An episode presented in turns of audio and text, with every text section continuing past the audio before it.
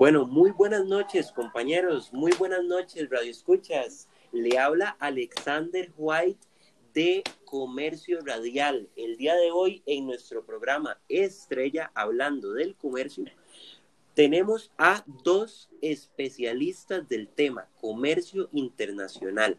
Vamos a tocar temas interesantísimos. Ustedes, Radio Escucha, nos escriben por todas nuestras redes sociales, Facebook, Instagram, Twitter. También estamos mediante YouTube y nos pueden consultar. El día de hoy tenemos a los especialistas. Voy a presentarlos y les pido un fuerte aplauso a Gerald Granados Matamoros. Un saludo, Gerald. ¿Cómo estás? Mucho gusto, estimado. Un placer estar por acá. Muchísimo gusto, Gerald. Y por otro lado, acá a mi derecha tenemos a Jocelyn González Velázquez. Jos, ¿cómo va todo? ¿Cómo estás? Hola, ¿cómo estás, Alex? Qué gusto estar por acá y un gran saludo a todos nuestros radioescuchas. Muchísimas gracias, Jos. Bueno, la verdad es que hoy, muchachos, tenemos bastante, bastante, bastante trabajo y bastante información interesantísima. Este, bueno, sabemos que el tema del comercio internacional, ¿verdad? Todo lo que es importación, exportación, pues lleva un proceso muy detallado. La logística que se hace en esos procesos es una logística muy detallada y pues por eso creo que hay varios temas que debemos tocar. En nuestra página de internet, Facebook en este caso, este, varios de nuestros escuchas nos hicieron varias preguntas en este caso que les gustaría que nosotros abarquemos, que toquemos. Este, Gerald, me gustaría con vos empezar primero. Me gustaría hablar un poco sobre lo que serían los freight forwards. Esa es una parte importantísima en el comercio internacional, entonces me gustaría que me hablaras un poco sobre los freight forwards. Ok, eh, sí, el freight forward, como para darles un, un, contexto más explicativo, por así decirlo, hay una empresa, ¿verdad?, que decide exportar o importar un producto, ¿verdad? Se encuentra con que hay que lidiar con varios procesos para, para que el producto llegue al cliente. Estos procesos eh, lo que envuelven a un negocio internacional pueden parecer bastante intimidantes a primera vista. Eh, si uno se encuentra eh, dentro de la logística, esos, esos temas son un poquito más sencillos, pero para de primer plano una persona que no, no está acostumbrada, pues se puede, se puede confundir. Eh, entonces, basado en esto, Freight Forward es, el que viene a, ayudarnos con ese tema y es el que va a servir como intermediario entre el cliente que lo contrata y los servicios de transportación y logística. Estos que están involucrados en que la carga llegue a su destino. Entonces, por lo general, un forwarder lo que hace es investiga, ¿verdad? Planea la mejor ruta de costos y tiempos de tránsito, de acuerdo a la mercancía que vamos a transportar. Claro, entonces digamos que podríamos definir o, encasillar el concepto como que un freight forward es el, mediador entre importador y exportador, básicamente. Exactamente, a grandes rasgos eso es lo que hace Brian. Un proceso al interno que obviamente lleva su, su debido trabajo, ¿verdad? Que lo podemos tomar más adelante. Claro, claro, no, ya era el perfectísimo. María Once nos escribe por Instagram y nos pregunta, ¿Por qué es importante que el forwarder tenga experiencia en el ámbito internacional? O sea, ¿por qué tal vez sería importante que el freight forwarder que elijamos en nuestra empresa ayer sea alguien que, que, que, conozca, ¿verdad? Que ya tenga bastante fogueo, podríamos decir, a nivel internacional. ¿Qué me puedes decir acerca de eso? No, desde luego es importante que, que cuente con varios proveedores de transporte, ¿verdad? Eh, en el ámbito internacional porque en base a esos proveedores ellos tienen contratos y esto hace que se asegure la carga y tenga más posibilidades de que se embarque a tiempo, ¿verdad? Y cumpla con lo establecido con, con su cliente o con la persona que los está contratando, ¿verdad? Eh, esto genera muchas más alternativas para, para que la, se dé la mejor forma. Perfecto, perfecto. Bueno, espero que a María le haya quedado claro lo que es la, la explicación. Muchísimas gracias. Este, bueno, continuamos. Me aparece por acá igual mediante nuestra plataforma de Instagram, que sería en este caso hablando de comercio. Me pregun nos pregunta Rodrigo 1602. ¿Qué debes considerar del forwarder que selecciones? ¿Cuáles son esos aspectos más importantes que debemos de, de considerar del, del freight forward? ¿Qué nos puedes decir acerca de eso? ¿Qué podríamos considerar a la hora de elegirlo? ¿Vieron? Bueno, hay muchos puntos que se deben considerar, ¿verdad? Pero para mí el más importante, eh, hay, que, hay que hacer un estudio de, de, del cliente que, que estamos teniendo y hay que asesorarse de que el forwarder tenga un conocimiento alto en el producto que estamos eh, trasladando, moviendo, ¿verdad? ¿Por qué? Porque no es lo mismo trasladar una, una mercadería peligrosa a, a, a, mover una, una, carga sencilla, ¿verdad? Entonces, eh, el forwarder debe tener ese conocimiento para, para moverlo de la manera más segura y, y, y con los tiempos adecuados y este, esto hace que se, se, diferencie de los demás, ¿verdad? Esa especialización en ciertas cargas. Entonces, para mí, el conocimiento del producto es lo que dicta, ¿verdad?, eh, el proveedor a, seleccionar. Claro, claro, sí, que, que, que el freight forward realmente conozca temas de ficha técnica, temas muy específicos que, que son importantes en, en, en, el tema de la importación y exportación. Muchísimas gracias, este, Gerald, por por la respuesta, Rodrigo. Espero que te haya quedado claro lo que fue la respuesta del, especialista por acá. Continuamos en este caso, Gerald. Este, bueno, veo por acá también mediante nuestra plataforma, nuestra plataforma de Facebook, nos pregunta Aarón Salazar, ¿qué asegura un movimiento de la carga de manera exitosa? O sea, en este caso, este, ¿cómo nosotros podríamos garantizar o cuáles son los pasos o las normas que deberíamos de tomar para intentar que nuestro movimiento de carga sea fructífero, no tengamos temas de perder mercancía, mercancía dañada o demás? ¿Qué podrías decirnos sobre eso, Jer? Bueno, eh, es una buena pregunta porque si bien es cierto, eh, el forwarder es una pequeña parte de todo el proceso de la logística, sin embargo, eh, que asegura tener una manera exitosa, tener una buena red de agentes, tanto en puerto de origen como de destino, ¿verdad? Que se, que se asemeje, por así decirlo, a una, a una red de, conexión en el que se va moviendo la carga y eh, esa red de agentes, pues que nos asegure que la información en proceso fluya de la manera correcta, ¿verdad? Y que llega al destino de, de, la carga y a manos del cliente de la manera más eh, segura posible. Entonces, la, una red de agentes sería como, como hacerlo de una manera exitosa. Perfecto, perfecto. Bueno, no, excelente respuesta. La verdad es que nada que agregar, totalmente claro, ¿verdad? Los puntos que se deben de tomar para que la carga o pues el movimiento de la, de la mercancía sea exitoso. Muchísimas gracias, Gerald, por la respuesta, Aaron. Espero que te haya, que te haya quedado claro en este caso. Nos pregunta lo que sería Luis Vallejo mediante la plataforma de Twitter. Se dice en la calle, este, bueno, que el tema de los, de los freight forwards siempre pues como cualquier este otro negocio, ¿verdad? Pues el renombre es algo pues que es, que es importante, ¿verdad? Siempre el renombre de una persona conocida o demás, ¿verdad? En, en un comercio en específico, ¿verdad? En un negocio en específico, va a tener pues peso este, sobre los que tal vez no son tan conocidos. Nos pregunta específicamente Luis Vallejo, ¿por qué se debe considerar un forwarder de renombre?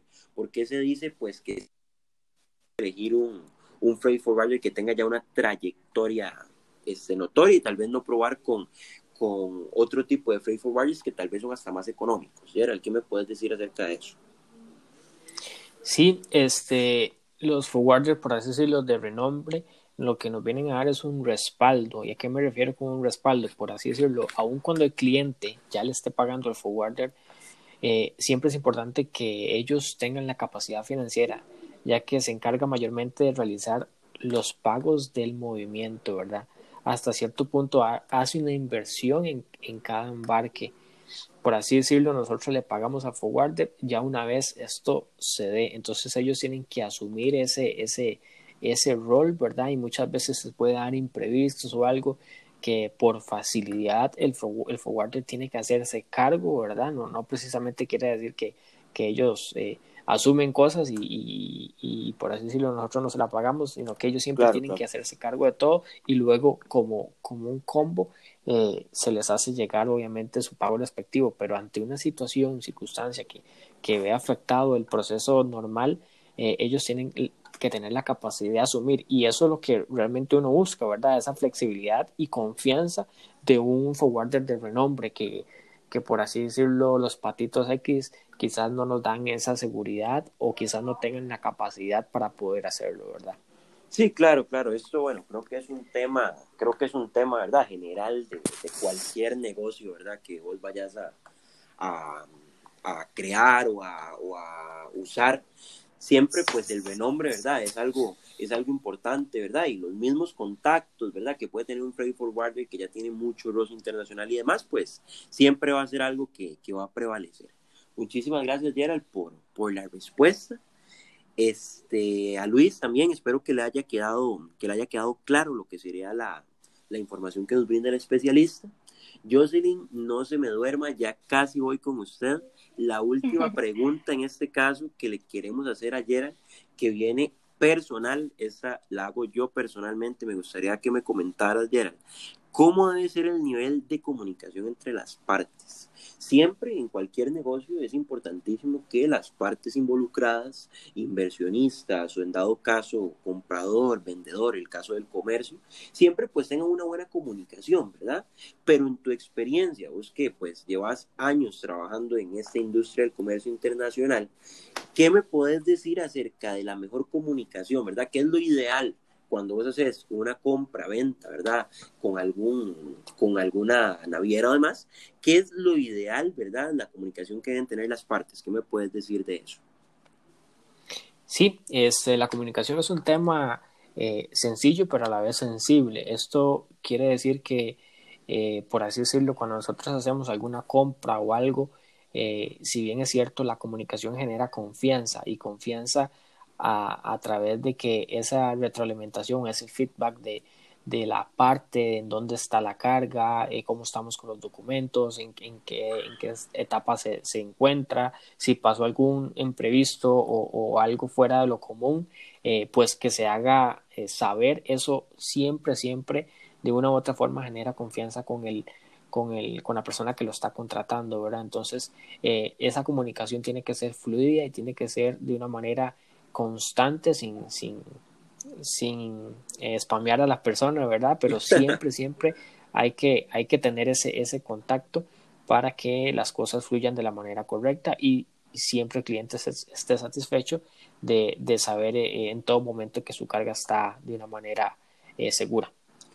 Claro, claro, no, en realidad, bueno, perfectísimo, ¿verdad? Como, como vos lo decís, ¿verdad? No queremos spamear, ¿verdad? Que es una, una frase bastante, bastante particular, pero sí entendemos, ¿verdad? Que a qué te referís con eso. No queremos pues incomodar al cliente, pero en cierta parte pues sí, sí es bonito, ¿verdad? Sí es bueno, sano, saludable, una buena práctica. En este caso que pues haya bastante comunicación, bastantes mensajes, que sea un casi que contacto diario, si es posible, ¿verdad? Para uno tener total seguridad, ¿verdad? De cómo, cómo va su, su producto, por dónde viene y demás. Gerald, muchísimas gracias este, por responder la consulta, muchísimas gracias por el tiempo que nos has brindado, ¿verdad? En este caso para, para respondernos un poquito sobre lo que son freight forwarders. Este, con todo gusto. Muchísimas gracias. Y en este caso, bueno, continuamos con lo que sería la segunda parte del programa. Como te lo había anticipado, Jocelyn, no te puedas dormir porque venimos con un tema interesantísimo. No, no, no, claro. Aquí estoy súper anuente a todas las preguntas de, de nuestros radioescuchas y, y muy feliz y muy emocionada de estar por acá. Perfecto, Jocelyn, así me gusta. Perfecta, excelente actitud. En este caso, bueno, te comento, este, a través de lo que fueron nuestras plataformas digitales, estuvimos haciendo pues una encuesta, ¿verdad? De los temas que a la gente le, le parecían más interesantes, ¿verdad? Que podíamos tocar en el siguiente programa. La última vez tuvimos pues una audiencia de casi 3.000 personas en el canal de YouTube, entonces pues la verdad es que vemos que es un programa que tiene bastante salida y por eso tomamos tanto en cuenta lo que son nuestros radioescuchas. En este caso, bueno, te comento, uno de los temas elegidos y un tema pues muy delicado, pero a la vez súper interesante que nos gustaría tocar, es el tema de seguros de carga marítima. Sabemos pues que, ¿verdad? En cualquier negociación, ¿verdad? Y demás, a nivel de navieras, a nivel de importaciones y exportaciones, es pues importantísimo todo lo que son seguros, ¿verdad? Que se puedan mantener las cargas porque sabemos que también entre esos movimientos, barcos, aviones y demás, pues existe la posibilidad que algo se dañe, que algo pues se golpee, se rompa. Entonces, Exactamente, Alex. Súper importante. Y de verdad, este, un gran honor estar en este programa tan elegido por, por la comunidad, eh, tanto en redes sociales, ¿verdad? Como en lo que es la radio. Y eh, bueno, pues como, como sabes, esa es la, la especialidad mía, ¿verdad? Lo que son los seguros de carga. Entonces, qué bueno que, a las personas les interese bastante este tema. Perfecto, perfecto. Yo, bueno, no, entrémosle de lleno. Entonces, nos gustaría saber, nos pregunta, bueno, seguimos con la misma modalidad de pregunta mediante redes sociales. Nos pregunta en este caso Samantha0103 mediante la plataforma de Instagram, ¿qué es un seguro de carga? En realidad, ¿qué es? ¿Cómo, se, cómo, ¿Cómo me lo podrías definir vos especialista? ¿Qué es un seguro de carga el día de hoy? Claro. Bueno, amiga, les comento a todos, el seguro de carga es una estrategia, ¿verdad? Que se utiliza en, en todas las, las, empresas importadoras, exportadoras e incluso en lo que es las pólizas, ¿verdad? Se utiliza en, varios ámbitos y esto es para cubrir eh, algún riesgo que se pueda presentar sobre cualquier elemento que sea transportable. Este riesgo pues puede tener una gran repercusión, ¿verdad?, sobre los bienes, incluso sobre el medio de transporte. Eh, puede tener repercusiones bastante grandes a nivel económico o lamentablemente inclusive a nivel humano, ¿verdad? Este, también sobre el, patrimonio del asegurado, eh, quien tendría que hacer frente a las eventuales indemnizaciones, ¿verdad?, de los, de los accidentes que se puedan presentar. Claro, claro, no, yo es interesantísimo, ¿verdad? Sí, más o menos pues todos, todos tenemos un concepto, ¿verdad? Muy ambiguo tal vez de lo que es pues un seguro en general, ¿verdad? Y pues en este caso, ¿verdad? Tocando ya un tema más de comercio internacional, ¿verdad? Seguros de carga. Pero bueno, no, una definición totalmente, ¿verdad? Este, completa, la verdad no hay nada que agregar. Samantha, espero que te haya quedado claro la, la respuesta. Muchísimas gracias, Dios, por, este, por lo que nos indicaste. Continuamos en este caso este, con lo que sería el periodo de preguntas. Nos pregunta Pedro 1 mediante la plataforma igual de Instagram. ¿Qué cubre el seguro de mercancías por vía marítima? O sea, si yo aseguro mi mercancía, ¿qué me va a estar cubriendo? O sea, de qué yo tengo que tener tranquilidad porque el seguro que yo estoy comprando me cubre. ¿Qué me puedes decir un poquito acerca de, eso, Jos? Claro, bastante interesante, ¿verdad? Este transporte eh, por vía marítima o acuática, ¿verdad? En general.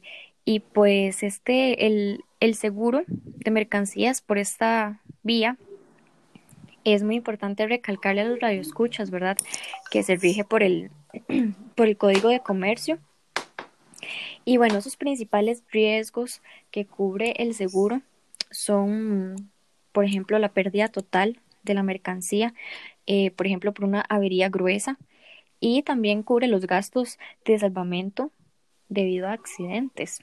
También cubre en caso de una avería particular en los casos de naufragio, lo que son incendios em, de o varada o abordaje. También, claro, sí, también es importante mencionar que la mercancía sobrecubierta, eso es un dato bastante importante, em, debe ser declarada. Apunten, todos. claro, todos ahí atentos a este dato, y es que la mercancía sobrecubierta debe ser declarada explícitamente en la póliza. Esto es bastante importante porque eh, esa mercancía se asegura la pérdida total por accidente, ya sea por contribución a la avería gruesa o por arrastre de las olas. Y también de manera opcional, ¿verdad? Uno puede pues elegir eh, contratar un seguro eh, que cubra por robo parcial del contenido, lo que son derrames, rupturas, incendios, robo sobre el muelle, la falta de entrega de bultos, caída de bultos durante la descarga y descarga, esta es una parte bastante importante, eh, los huracanes, colisiones y bueno, bastantes eventualidades que pueden ocurrir, ¿verdad? Claro, claro, no, yo es perfectísimo. Bueno, realmente creo que para mí en específico y también para todos los radioescuches, creo que bueno, ahora tengo mucha más tranquilidad cuando traigo algún producto, ¿verdad? De extranjero. Ya soy totalmente tranquilo, ¿verdad? Bueno, uno no quiere que le llegue a pasar nada, pero por lo menos sabemos que estos seguros de, de vía marítima pues son, son así, son muy buenos y te cubren casi que en todo, ¿verdad? Me, dijiste huracanes, me dijiste un montón de cosas, te cubren casi en todo. Dios. Entonces, pues realmente muchísimas gracias por respondernos, quedó clarísimo. Espero que a vos, Pedro, mediante Instagram también te haya quedado claro. Sí, yo me, me, me dio curiosidad que mencionaste ahora que, que explicabas este tema de la vía marítima, de los seguros. Este, mencionaste dos términos interesantísimos avería gruesa y avería particular. Esto, bueno, la pregunta, como te decía, viene a título personal. ¿Cuál es la diferencia entre una avería gruesa y avería particular? También me gustaría que, más que todo para los radioescuchas, pudieras este, explicarnos un poquito sobre qué es cada una, ¿verdad? Porque tal vez uno de, no tenga como ese, ese conocimiento, tal vez tenga un, un pensamiento erróneo sobre lo que podría ser una avería gruesa. Entonces, si me puedes comentar un poco sobre eso, Dios. Claro, con todo gusto. Disculpen. Bueno, este par de conceptos bastante importantes en, en, lo que es el tema de seguros, ¿verdad? Em, te va a empezar explicando lo que es avería gruesa. Bueno, esto eh, se refiere a lo que es un daño producido y recalco la palabra intencionalmente. Esa es una palabra clave. Este daño eh, producido intencionalmente en un buque o en las mercancías que se transporta. El, el fin, el objetivo principal es evitar daños mayores en el propio buque o en su carga. Exactamente esa es la definición de lo que sería avería gruesa, ¿verdad? En dado caso que se presente esta eventualidad, es importante saber que mm, su cuantía se distribuye proporcionalmente entre las partes beneficiadas. ¿Cuáles son las partes beneficiadas?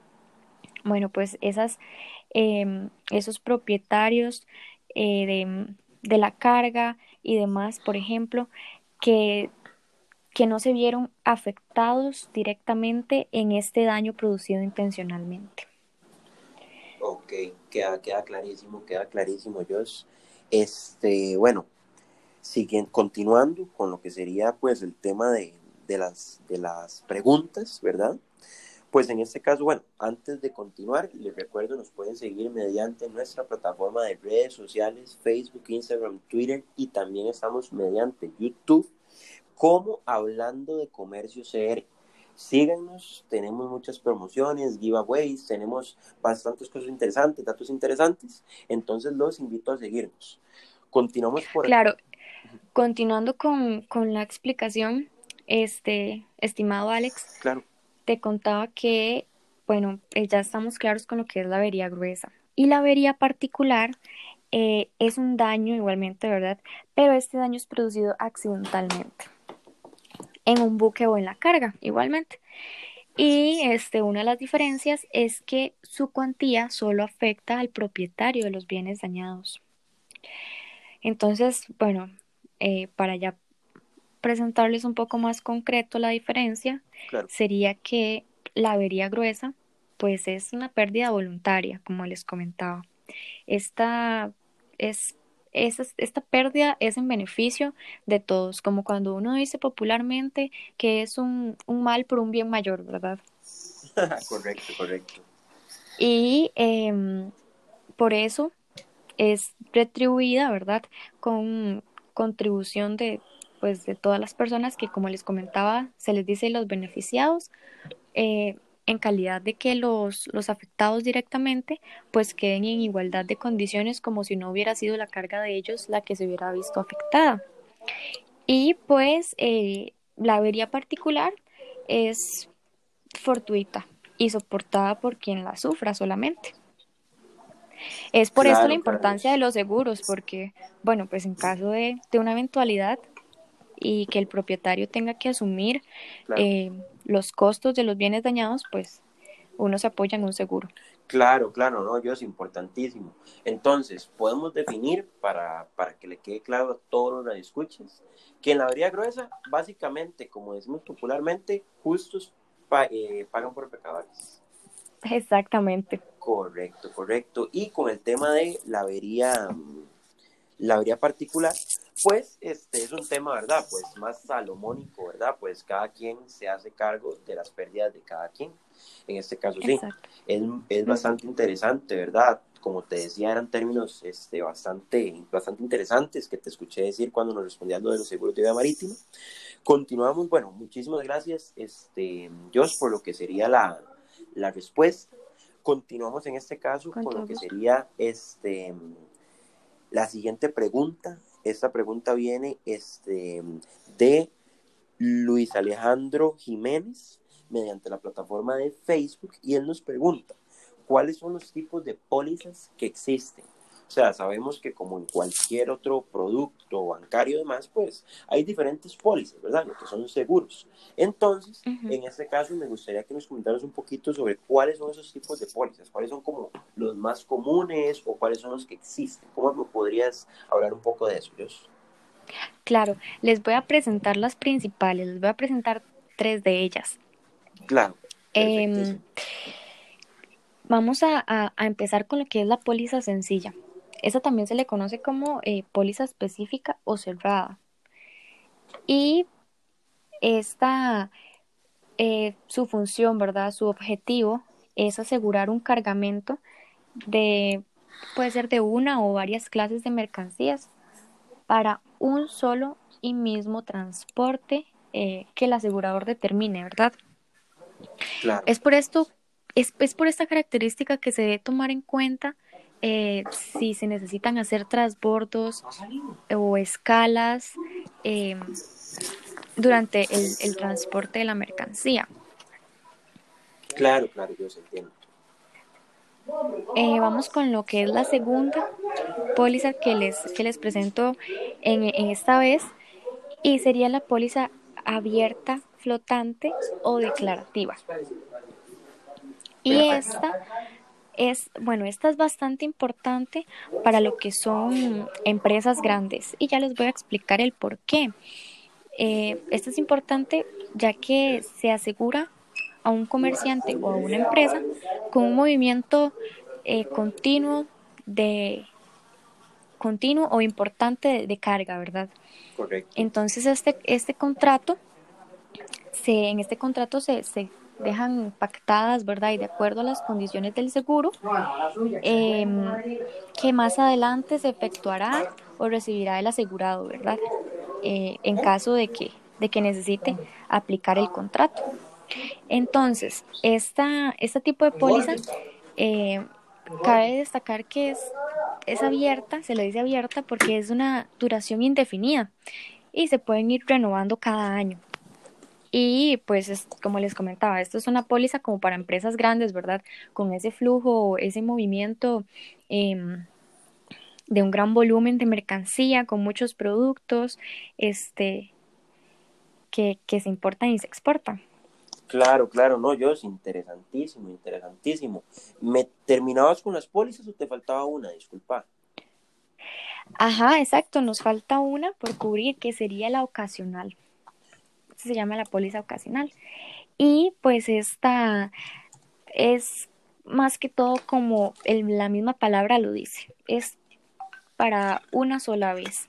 Comien el, el seguro comienza y acaba en el mismo viaje y pues se contrata para una ocasión en particular o para un transporte eventual de algún tipo de mercancía, ¿verdad? La misma palabra lo dice. Esta es como más sencillita, como Tal vez para ese tipo de empresas, eh, no sé, eh, exportadoras o importadoras que son pymes, que tal vez solo tienen un flujo de, movimiento de mercancías un poco pequeño, tal vez cada cierto tiempo, entonces necesitan solamente una póliza este, de ocasional, ¿verdad? Claro, claro, claro, no, yo, bueno, no, perfectísimo, creo que queda creo que queda súper claro, ¿verdad? El tema de lo que son las pólizas o cuáles son los tipos o las más importantes, ¿verdad? Espero que a, al, al, al, escucha Luis Alejandro le haya quedado claro, ¿verdad? Lo que fue la respuesta de Jocelyn, nuestra invitada especial, la especialista. Y este, bueno, pues muchísimas gracias Dios también por la respuesta. Ya como último, para pues pasar a nuestro tercer este, y penúltimo segmento, este, bueno, te consultamos. En este caso, este, nos escribe Rodrigo Gómez, en este caso también de nuestra plataforma de Facebook. ¿Qué otras pólizas existen? Además de, bueno, estas tres que nos indicaste, ¿verdad? Que como nos decís son como las principales. ¿Qué otras pólizas existen? O tal vez queremos escuchar, como decimos, alguna cuarta, alguna quinta, ¿verdad? Además de esas tres que nos indicaste. Entonces, ¿qué otras pólizas existen que, que tal vez te llamen la atención o que nos podrías indicar que son importantes también tomar en cuenta? Claro, bueno, pues para ir finalizando ya con este tema de lo que son los seguros de carga, eh, rápidamente otras pólizas que podemos mencionar eh, son las pólizas aisladas, que son para cubrir un solo viaje igualmente, pero eh, durante el periodo que, este, que dure este viaje, ¿verdad? Tiene un máximo de seis meses desde su fecha de emisión. Y pues lo que están, están también las pólizas sobre volúmenes, que bueno, pues está el mismo nombre lo dice. Se pretende asegurar una carga que se calcula em, una carga de acuerdo a su volumen y este seguro pues se calcula con una prima anual eh, con lo que fue el, el volumen realmente transportado durante ese periodo de tiempo. Perfecto, perfecto. Yo, bueno, no, ahí espero que a Rodrigo le haya quedado claro, ¿verdad?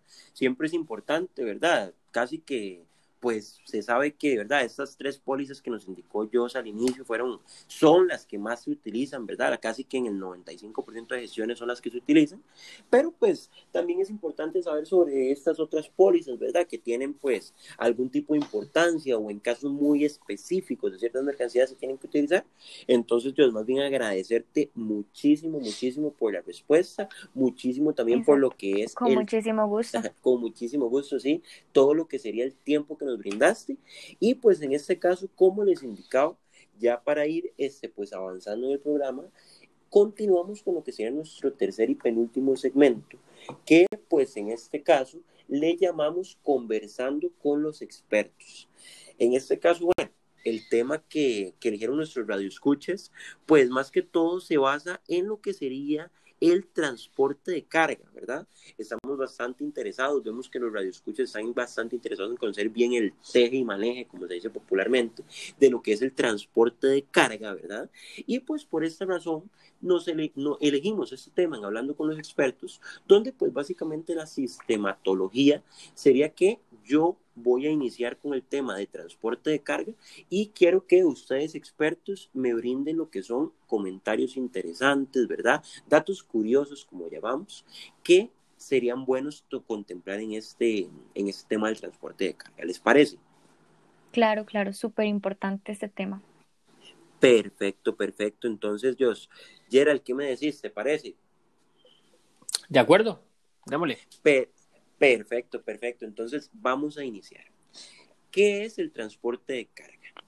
Bueno, yo les digo, especialistas, considero que el servicio de transporte de carga cumple la función de transportar de un lugar a otro una determinada mercadería, ¿verdad?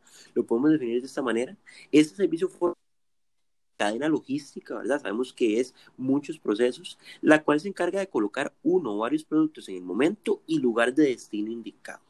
¿Qué podrías decirme un poco, dato curioso, Gerald, de esto que, te acaba de indicar? Sí, bueno, eh, el transporte de carga básicamente le conocemos como el famoso flete, ¿verdad? Eh, hay muchos tipos de flete, eh, podemos manejarlo marítimo, aéreo, terrestre, y este servicio de carga, pues lo que si bien es cierto es, por así decirlo, el, el flete principal de la, de la de lo que estamos trasladando desde de, lugar de origen al lugar de destino. Entonces, obviamente, pues es como, como la columna vertebral de todo el proceso logístico. Eh, me parece que este si bien es cierto, es, forma parte de la cadena de distribución, ¿verdad? Ya que eh, determina, por así decirlo, lo que nos va a salir el costo final de, de, de, lo que es esta importación o exportación, ya que es uno de los grandes rubros, por así decirlo, basados en temas de costos. Eh, no sé si yo quiere aportar algo más. Claro, bueno, en este caso, este, primero, antes de, de darle la palabra a José, es interesantísimo, sí, lo que nos decís, ¿verdad?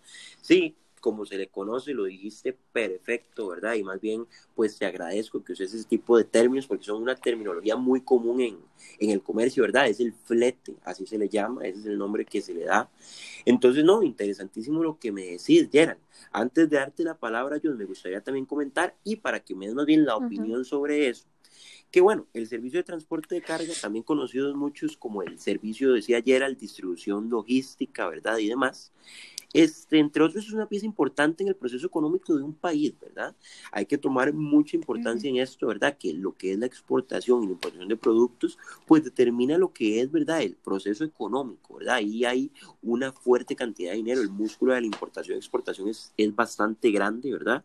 A nivel nacional, acá en Costa Rica, y también pues a nivel internacional, el doble inclusive, ¿verdad? Y pues en este caso, por esa misma razón, incrementar o disminuir la eficiencia del servicio de transporte de carga en mercado y que este resultado se reflejará en el nivel de competitividad y el buen servicio que las empresas de transporte de carga ofrezcan al público, ¿verdad? Que es importantísimo, como, como hablábamos siempre, ser de renombre y tener un buen, un buen, una buena cara, ¿verdad? Ante lo que es el público. Yo, es que me puedes comentar acerca de eso? ¿Qué, qué, ¿Qué, ¿Qué, dato curioso, qué me podrías decir adicional a lo que agregué sobre transporte de carga que le gustaría decirle, que le, que le gustaría que, que le digas a nuestros radioescuchas? Claro, también, eh, bueno, pues muy importante destacar que podemos, de acuerdo a nuestras necesidades, ¿verdad?, de transporte de la mercancía, eh, buscar esa empresa de renombre que nos ofrezca, eh, pues no solo un tipo de, de transporte de carga, ¿verdad? Sino ojalá que nos, que nos ofrezca que si necesitamos de la planta al, al, al puerto, ¿verdad? En este caso que vamos a usar este pues un, transporte marítimo que nos ofrezca ese transporte terrestre, ¿verdad? Ese, ese transporte por, por vía nacional, por decirlo así, eh, luego que nos ofrezca también el transporte marítimo y, y seguir este proceso, esta ruta hasta el lugar de destino. Interesantísimo, interesantísimo. Yo lo que me decís.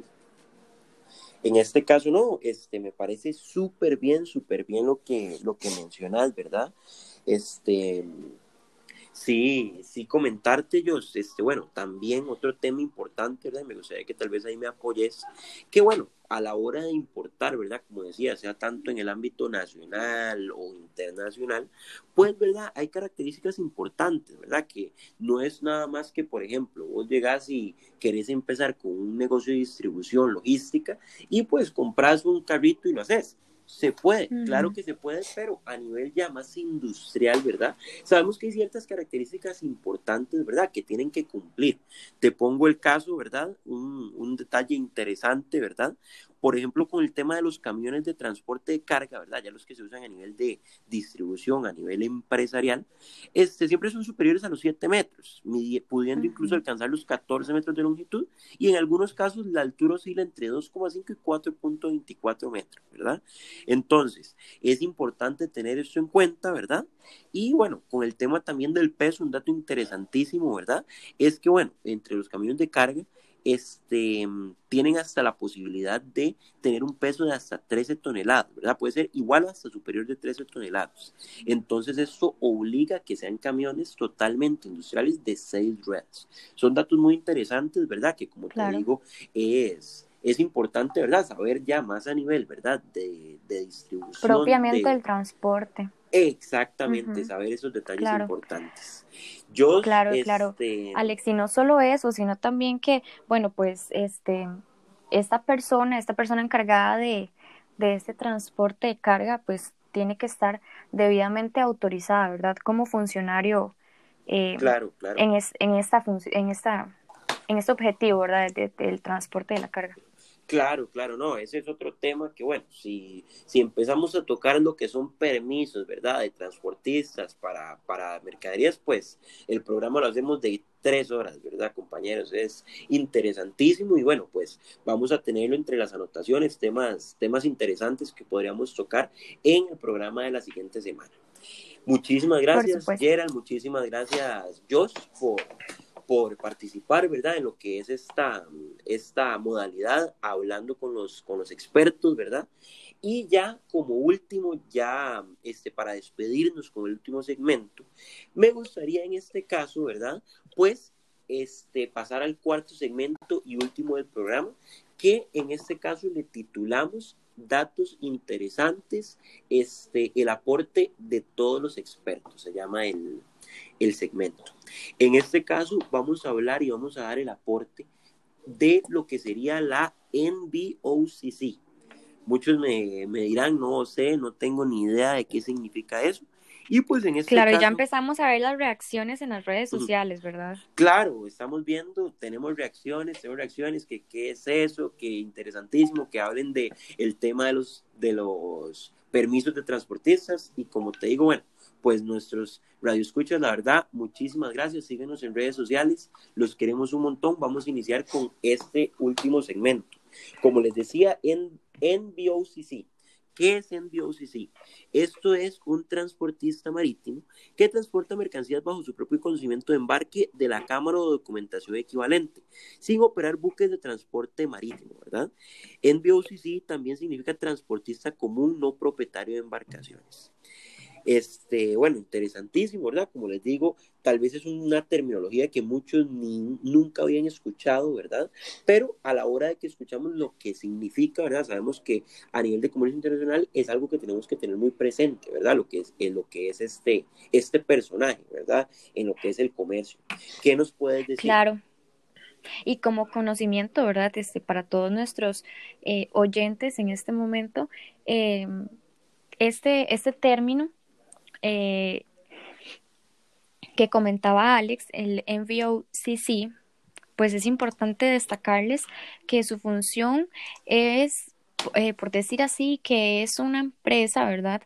que se encarga de la consolidación de mercancías. Entonces, esto significa que ellos agrupan eh, mercancías, tal vez de un volumen menor, de varios importadores o exportadores en un mismo contenedor. Es decir, que en un mismo contenedor pueden ir eh, varios productos, diferentes productos de diferentes importadores o exportadores, ¿verdad? Tal vez que sean eh, de estas pequeñas empresas que, que su, su volumen de mercancías o de productos no sea el suficiente como para llenar un contenedor, entonces eh, pues esta modalidad es bastante importante para ellos, bastante segura y también este pues esta empresa tiene que ser eh, como lo hablábamos con el freight forwarder eh, de renombre tiene que tener bastante experiencia ya que pues agrupar las mercancías también lleva su proceso de logística Claro, claro, no, yo es interesantísimo que, que, comentes eso, ¿verdad? ¿Para qué sirve, verdad? Conocer que, pues, él también tiene que ser una persona de renombre, ¿verdad? A pesar de ser como, pues, trabajar, se podría decir que como por fuera, ¿verdad? De tal vez lo que, lo que hace el freight forward, que es una posición bastante, bastante similar, pues es interesante también conocer, ¿verdad?, la, la participación en el comercio internacional del NBOCC. Me gustaría, Gerald, ya para finalizar el programa, que me menciones cómo trabaja, cómo funciona el, el NBOCC en una, en una negociación de comercio internacional. ¿Qué me puedes decir un poquito acerca de eso? ¿Cuál es el trabajo que tiene el NBOCC? Sí, este, el NBOCC eh, nace, ¿verdad?, de, de, la, de la preocupación o más bien de ayuda a esas pequeñas empresas que quizás no tienen el capital como para invertir en, en lo que es una sola ah, importación, ¿verdad? Para ellos o exportación, este, en un solo contenedor, ¿verdad? Quizás eh, trasladar un contenedor lleno, por así decirlo, sale muchísimo más caro que traer unas pequeñas cosas y consolidarlo, ¿verdad? En un lugar y luego de ahí se, se parte, por así decirlo, el BL y ya ahí empiezan a, hacer esa distribución.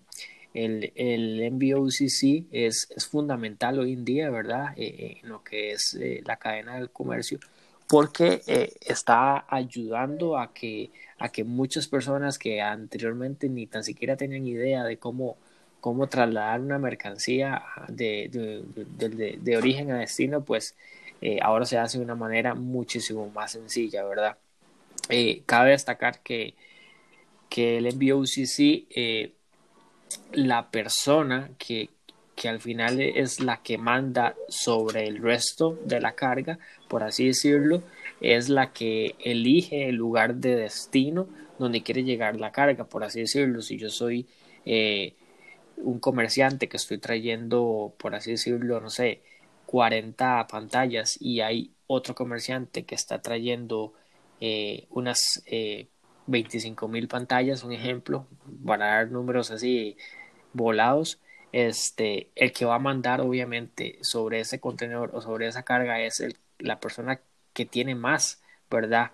Que tiene más eh, o quien está pagando muchísimo más el flete, porque eso al final se distribuye en el costo, se prorratea entre, entre el total de las personas que, que están eh, juntando la carga ahí. Entonces, eh, esas personas son las que dictan dónde tiene que llegar o a cuál, a cuál este, aduana llega y demás, y eh, lo hacen a, convenio con, con, con, los demás, este, con los demás dueños de las cargas, ¿verdad? Eh, normalmente es, estos, estos grandes importadores suelen buscar más bien ellos sus, sus, sus aliados, por así decirlo, para consolidar y que no sea el MBOCC quien agrupe, porque esto eleva los costos, ¿verdad? Entonces ellos buscan sus aliados y al fin y al cabo pueden traer sus contenedores llenos y e inclusive hacer trámites anticipados o así y que la carga llegue de una manera muchísimo más rápida y la manera más correcta, ¿verdad? Y al fin y al cabo dando, dando paso a, a lo que es el comercio. Claro, claro, no, Gerald, interesantísimo lo que decís, ¿verdad? Cómo funciona, cómo trabaja. A veces, pues, ese, esa, esas cosas, ¿verdad? Uno, uno necesita saber cómo funciona, cómo trabaja, ¿verdad? Cómo conocer bien, ¿verdad? Cuáles son las funciones que tiene lo MBOCC. Para, pues, en este caso, ¿verdad? Poder tomar la decisión ya cuando vos tengas tu propia empresa o en dado caso si estás empezando con una pequeña pyme, este, pues a quién brindar ese trabajo, ¿verdad? A quién buscar. Importantísimo, como lo decías, todo, ¿verdad? El tema sobre la NBOCC. Y pues en este caso, no, agradecerles muchísimo a los dos especialistas por participar en este cuarto segmento, ¿verdad? Que es el dato curioso de la noche. Y pues no, más bien le pido un fuerte aplauso al público también, en este caso aquí presente, este, para los dos especialistas que mantenemos, Gerald Granado Matamoros y Jocelyn González Velázquez. Muchísimas gracias. Pues, darles un gran abrazo a la distancia y agradecerles por el tiempo que nos brindaron. Muchísimas gracias, especialistas. Hasta la próxima. Hasta luego.